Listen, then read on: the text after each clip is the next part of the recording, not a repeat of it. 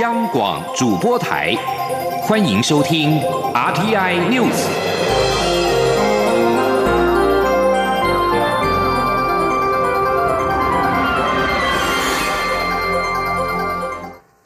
各位好，我是李自立，欢迎收听这一节央广主播台提供给您的 RTI News。为防堵 COVID-19 疫情，政府加强边境管控。台湾至今仅开放持居留证的中国大陆籍配偶入台。考量防疫能量，并且兼顾人道需求，中央流行疫情指挥中心指挥官陈时中今天宣布，自二十四号零时起，开放持团聚证的陆配申请入境，同样要进行十四天居家检疫。记者刘品希的报道。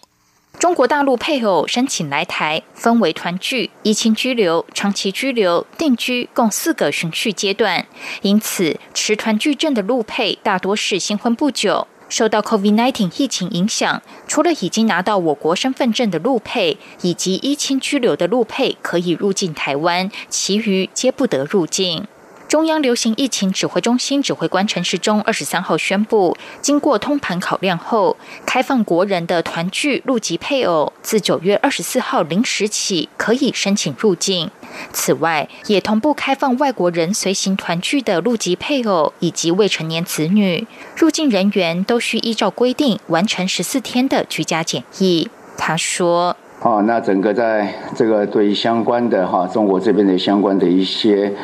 所。”呃，的一些放宽的措施之后，那考量国内的疫情防控的能量，兼顾人道人伦的需求，那也听取各方的意见。我们进一步的宣布，国人的团聚入籍配偶，哈，指的是团聚入籍配偶，自九月二十四日零时起，可以向内政部移民署申请入境。外国人随行团聚的入籍配偶及未成年子女一同。指挥中心副指挥官、内政部次长陈宗彦指出，持团聚证的陆配有六百六十六位，而外国人随行团聚的配偶则有七十四位，合计至少七百四十人受惠。指挥中心强调，为了确保国人健康福祉，防疫调整都是循序渐进，希望各界能够体谅。对于边境管制的开放，在不冲击疫情防控下，会再进一步积极评估，推动下阶段的调整措施。央广记者刘聘熙在台北的采访报道：，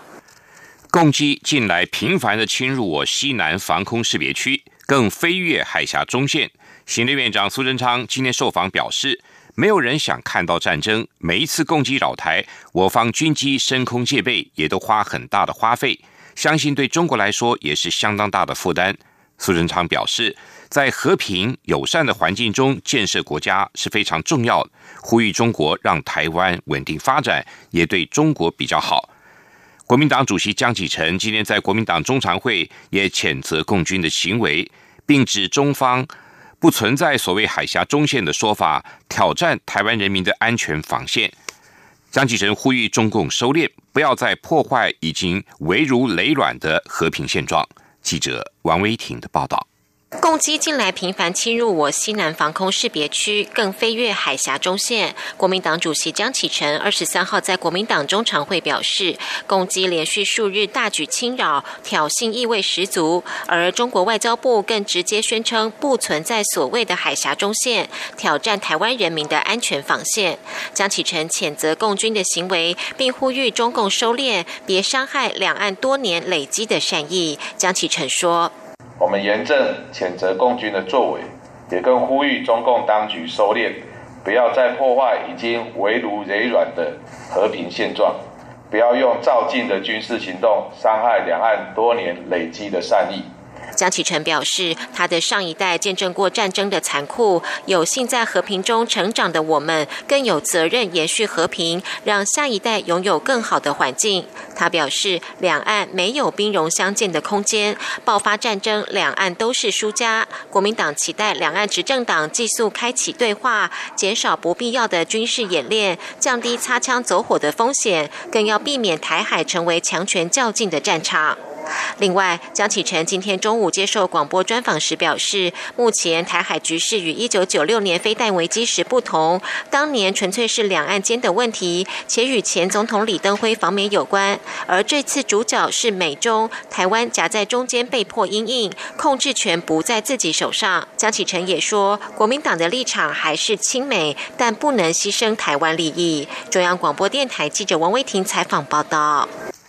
二零二零国际半导体展今天开幕，行政院长苏贞昌致辞表示，台湾半导体产业产值今年渴望突破新台币三兆元，政府将会持续五加二产业的创新计划的基础上，推动六大战略核心产业，让台湾成为世界科技的优胜美地。记者王维挺的报道。二零二零国际半导体展二十三号开幕，行政院长苏贞昌出席开幕典礼时表示，上一次他担任行政院长时，推动两兆双星计划，推动两个产业产值破兆，其中之一就是半导体产业。苏贞昌表示，去年台湾半导体产业产值达到新台币两兆七千亿，今年渴望突破三兆。苏贞昌说，台湾民主、自由、安全，尤其重视资安，让台湾成为。为半导体产业最好的基地，未来政府会持续朝此方面布局，继续推动六大战略核心产业，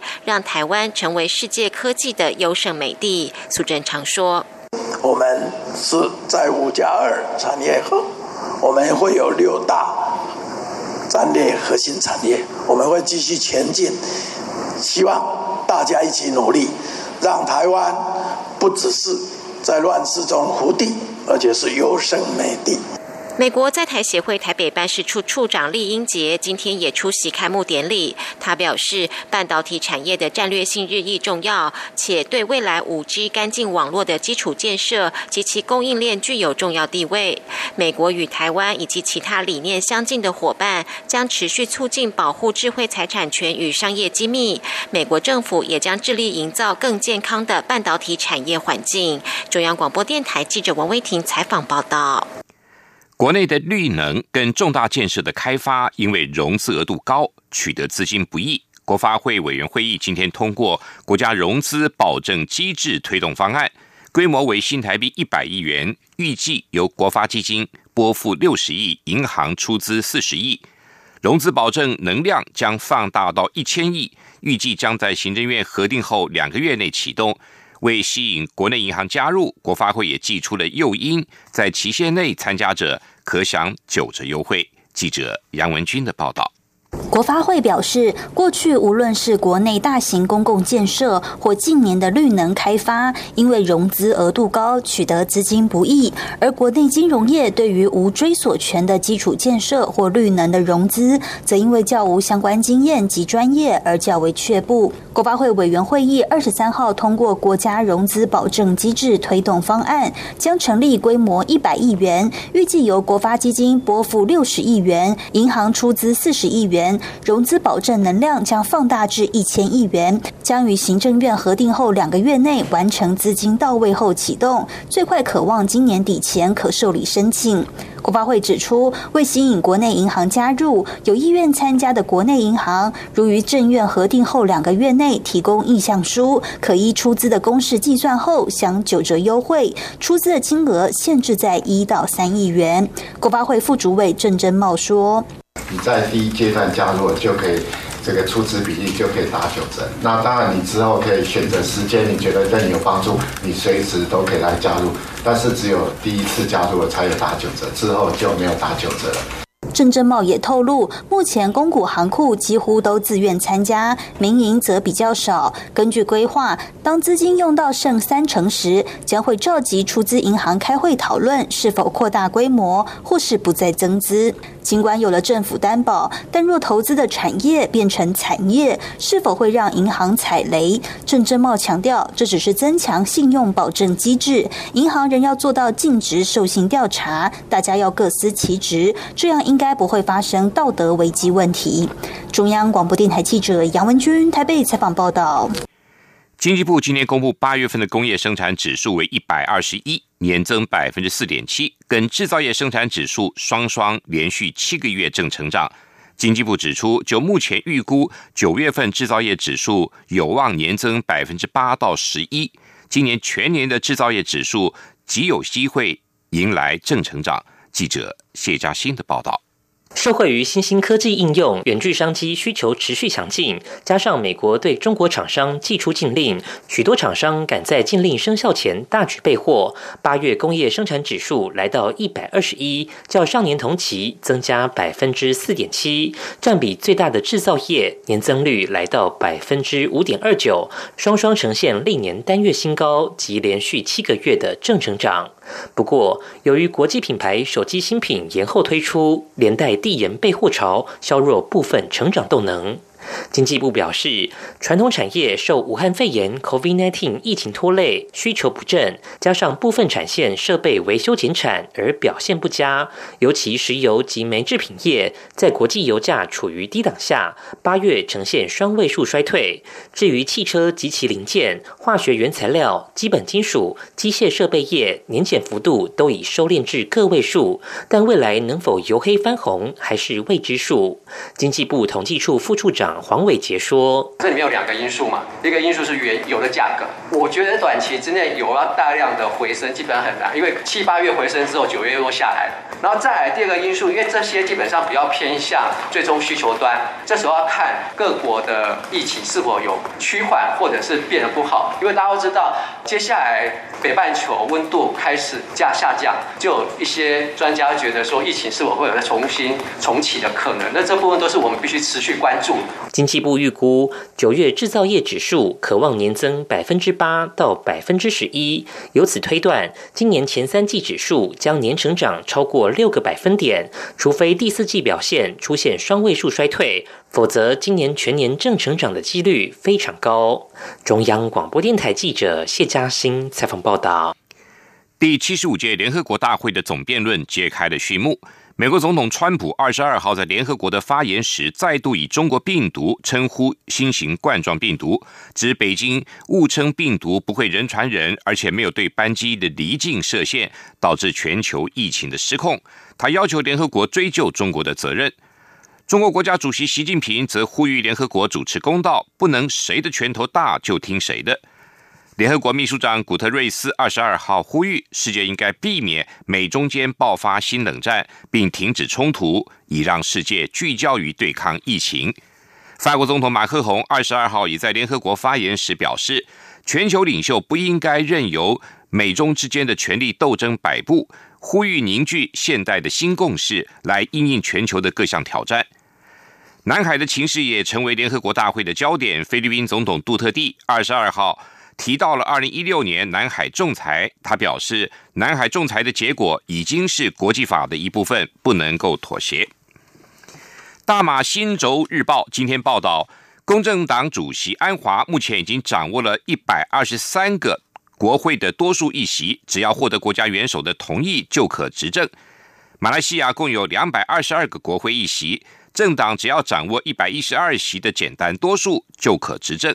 根据《新洲日报》掌握的消息指出，安华掌握的一百二十三个国会议席，并不包括支持希望联盟的民兴党九席跟前首相马哈蒂阵营的五席。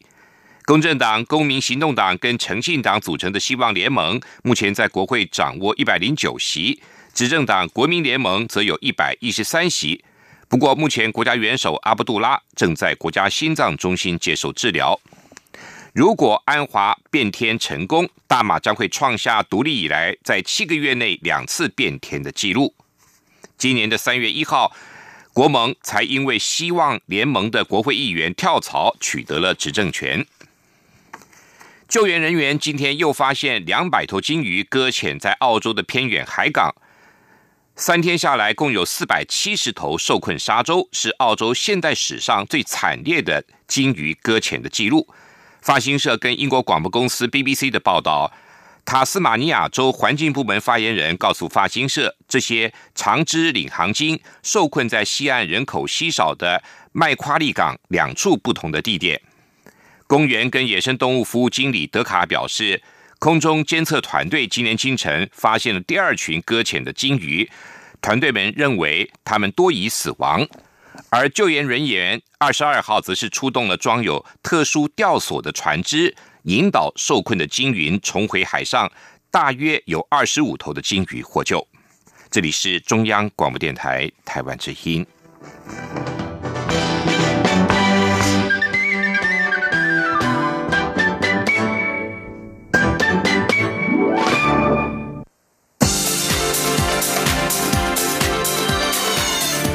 是中央广播电台台湾之音，欢迎继续收听新闻。欢迎继续收听新闻。美国《时代》杂志二十二号公布编辑评选的年度百大最具影响力人物的完整名单，蔡英文总统跟台湾同志平权运动推手齐家威都上榜了。美国共和党籍联邦参议员克鲁兹替蔡总统撰写的介绍文中指出，蔡总统向中国强权阴影明确表态，传达了台湾不会屈服于中国共产党的信念。总统府发言人张敦涵表示，蔡总统代表的不只是个人，而是代表国家。总统感谢全体国人共同努力，都是台湾人民的团结一致，才让台湾被世界看见，也让世界肯定台湾。总统更期盼全体国人继续共同努力，让台湾这股良善的力量能够持续的贡献世界，让世界一起共好。齐家威获奖的引言则是由蔡总统所写，引言提到，齐家威总是站在人群之上，挥舞着彩虹旗。齐家威的坚持让大法官视线同性婚姻合法，相信齐家威会持续点亮每一个人通往爱跟被爱的道路。齐家威也表示，获选就是肯定，期待跨国同性婚姻可以尽速的合法。国民党发起的“还我公投”及“十安公投”均完成了第一阶段的联署。国民党主席江启臣今天亲自前往中选会送交联署书。他指出，“还我公投”案有一万两千多份，“十安公投”案有两万份。他表示，高达七成的民意反对含莱克多巴胺的美猪进口。他呼吁中选会依法公正的审核这两项公投的连数，不要卡案，也不要有任何政治思考跟意识形态。江启臣表示，欢迎大家辩论后再公投，让人民决定，这是台湾民主面对争议性议题时能够解套的方案。对此，行政院则回应，公民投票是人民的权利，政府也尊重国民党提案的权利。行政院发言人丁一鸣表示，台湾的产品。要更有竞争力，就要依照各项国际标准进入自由贸易体系。只要跟国际接轨，减少贸易障碍，才能够让台湾产品外销到全世界的时候，能够跟他国的产品竞争。他强调，政府会持续的跟各界沟通，争取民众的支持。立法院今天举行赵委选举，由于朝野关注含瘦肉精美猪进口的议题。主审相关行政命令的社福卫环及经济委员会赵委席次成为重点战场。虽然国民党没有获得时代力量澳元，但是在社福卫环透过抽签之下，仍然惊险的抢下一席赵伟。而民众党在经济委员会未支持民进党下，也让国民党顺利的保住了一席赵伟。预料蓝绿阵营未来就在莱猪攻防战的战况将会更为激烈。莱猪的主要战场，是福卫环委员会的选举，蓝营的推手蒋万安争取，民进党则推出了洪生汉跟陈莹三个人都是五票而抽签，手气佳的蒋万安顺利的抽中抢下一席赵伟，另外一席则为陈莹。经济委员会的部分，最后由国民党的杨琼英跟民进党的赖瑞龙各拿下一席赵伟。双钢印的医用口罩，明天起将在全台实名制的药局跟卫生所开卖。中央流行疫情指挥中心指挥官陈时中今天表示，双钢印口罩的数量充足，呼吁民众不用赶在开卖的首日就排队抢购。记者刘品希的报道。为了防堵不孝业者以中国制非医用口罩混充国产医用口罩，卫福部寄出双钢印口罩新制，要求所有国产平面医用口罩逐片以钢印标示 “MD” 及 “Made in Taiwan”。二十四号起将在药局、卫生所等实名制通路开卖。中央流行疫情指挥中心指挥官陈时中二十三号下午在记者会中表示，双钢印口罩的数量一定够。截至九月二十一号，邮局库存就已多达四千多万片，呼吁民众不用赶在开卖首日抢购。他说。不过，因为在明天是第一天呢，我相信我们配送的量都照以前这样的一个配送的量。好，那所以呢，整体来讲，哈，明天我认为大家心里会急，所以去排队也会多。所以这边也呼吁，好，不用急于一时，这量一定够。好，我们到九月二十一号那天就已经，好，到邮局已经进去了四千多万片。那这两天的陆陆续续有更多的量会进来，所以量一定够。好，大家不要急。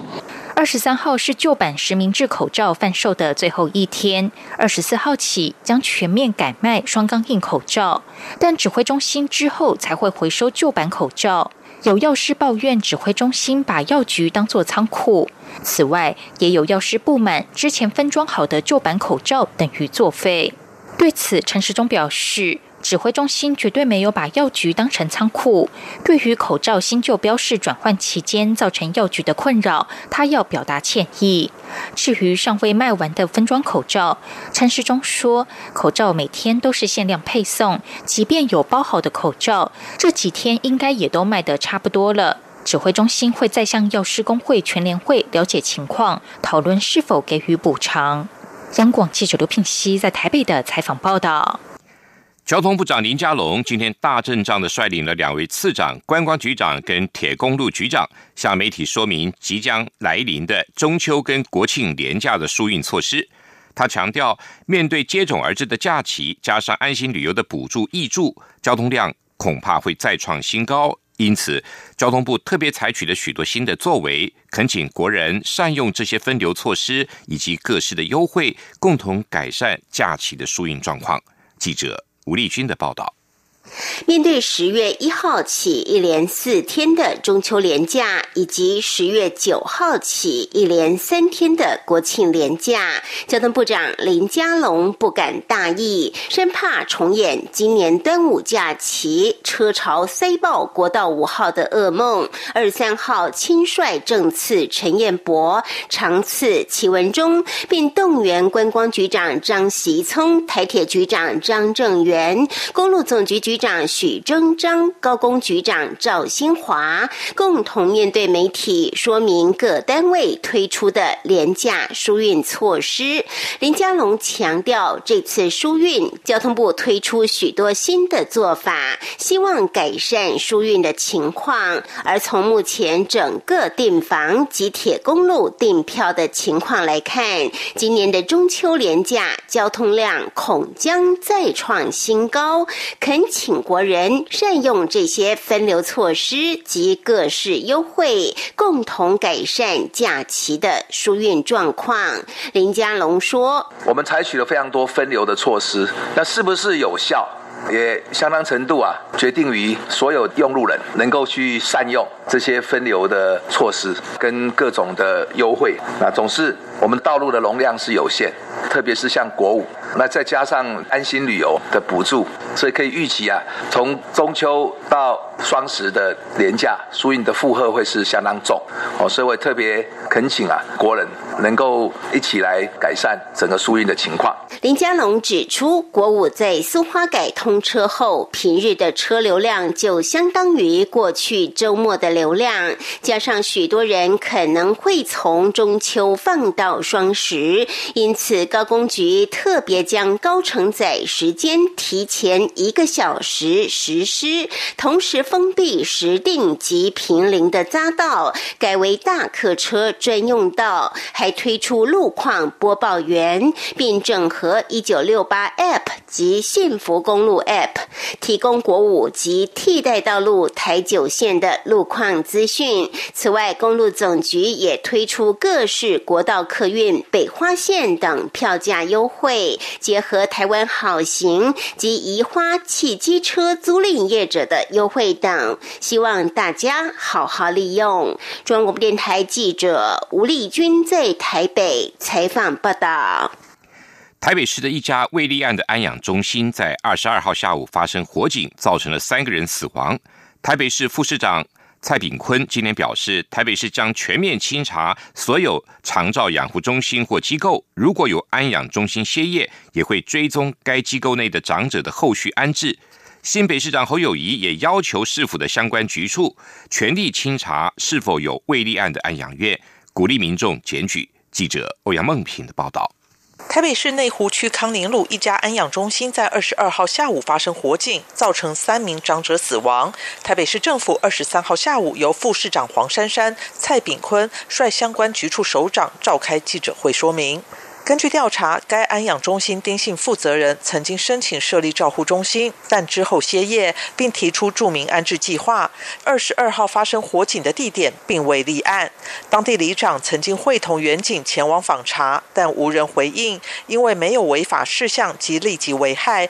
便请远警加强巡逻后结案。没有再进行复查，而在这一次火警中丧生者便有两位在当时的安置名单中。副市长蔡炳坤表示，在此事件发生后，是否会深切检讨并提出精进作为？首先，未来如果有长照机构歇业，虽然该机构会针对每位长者提出安置计划，但是否还是要追踪后续安置的情况？另外，也将全面清查无照机构。他说。针对啊，我们台北市这些啊无照的那养护中心也好，养护机构也好，那我们会啊这个把社会局、卫生局加上民政系统，也就是说各这里长们会更清楚，那来做一次啊这个更全面性的清查，那来更进一步来保障啊这些长者的一个安全。新北市长侯友谊二十三号受访时也表示，新北市绝不允许有未立案的安养机构存在。他已经要求跨局处全力出动清查并取缔，也鼓励民众检举。他强调，安养院涉及对长辈的照顾，如果稍有不慎，就会造成严重后果，所以一定要严格把关，绝不手软。中央广播电台记者欧阳梦平在台北采访报道。继续报道今天的前进新南向。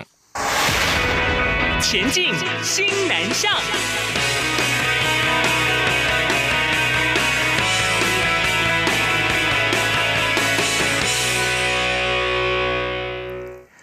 我政府已由外贸协会向美国在台协会 AIT 提出。期盼共同筹组台商跟美商考察团，在疫情趋缓之后，到西南向国家考察供应链重组的新商机。我方未来也渴望进一步的跟美方洽谈，美国对哪些西南向国家的投资比较有兴趣。因应美中贸易战等变数，在十八号举行的美台经济会议中，我政府官员向美方说明了台商将在第三地重组供应链。美方则提出所推动的伙伴商机代表团机制，并要提及要纳入新南向的合作。根据报道，美方同意台美将伙伴商机代表团机制在新南向的合作列为双向未来工作的项目之一。台美因此达成共识，双方企业未来可以共同考察在西南向国家适合投资的项目。资深官员表示，我国推动西南向政策。也要和理念相近的先进国家合作。贸协希望未来能够组团，由台商跟美商共同到西南向国家考察商机。由于评估印尼有几个工业区适合投资，因此印尼将是我方提议优先考察的国家。官员表示，因应台商将中国的生产线移到西南向国家，我方期盼能够跟美方的供应链重组。在东南亚的工业区或者商业园区有具体的合作方案。工业总会第四次携手泰国工业院举办台泰产业链结高峰论坛。今年因为疫情，首度采两地视讯连线，厂商透过线上展示进行商洽媒合，吸引了将近两百位产学专家参与。双方针对彼此关注的食品生技、纺织。智慧城市、自动化和循环经济等领域，发掘台泰产业合作的新商机，也透过智能载具开发的新的商业模式，希望能够突破疫情的困境。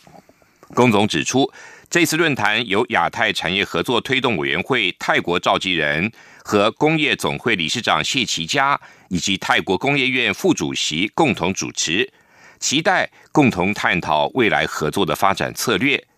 除此之外，这次论坛也洽签了四份合作备忘录 （MOU），为未来的深化台泰产业的交流合作奠定了基础。以上这一节新闻由李自力编辑播报，谢谢收听，这里是中央广播电台台湾之音。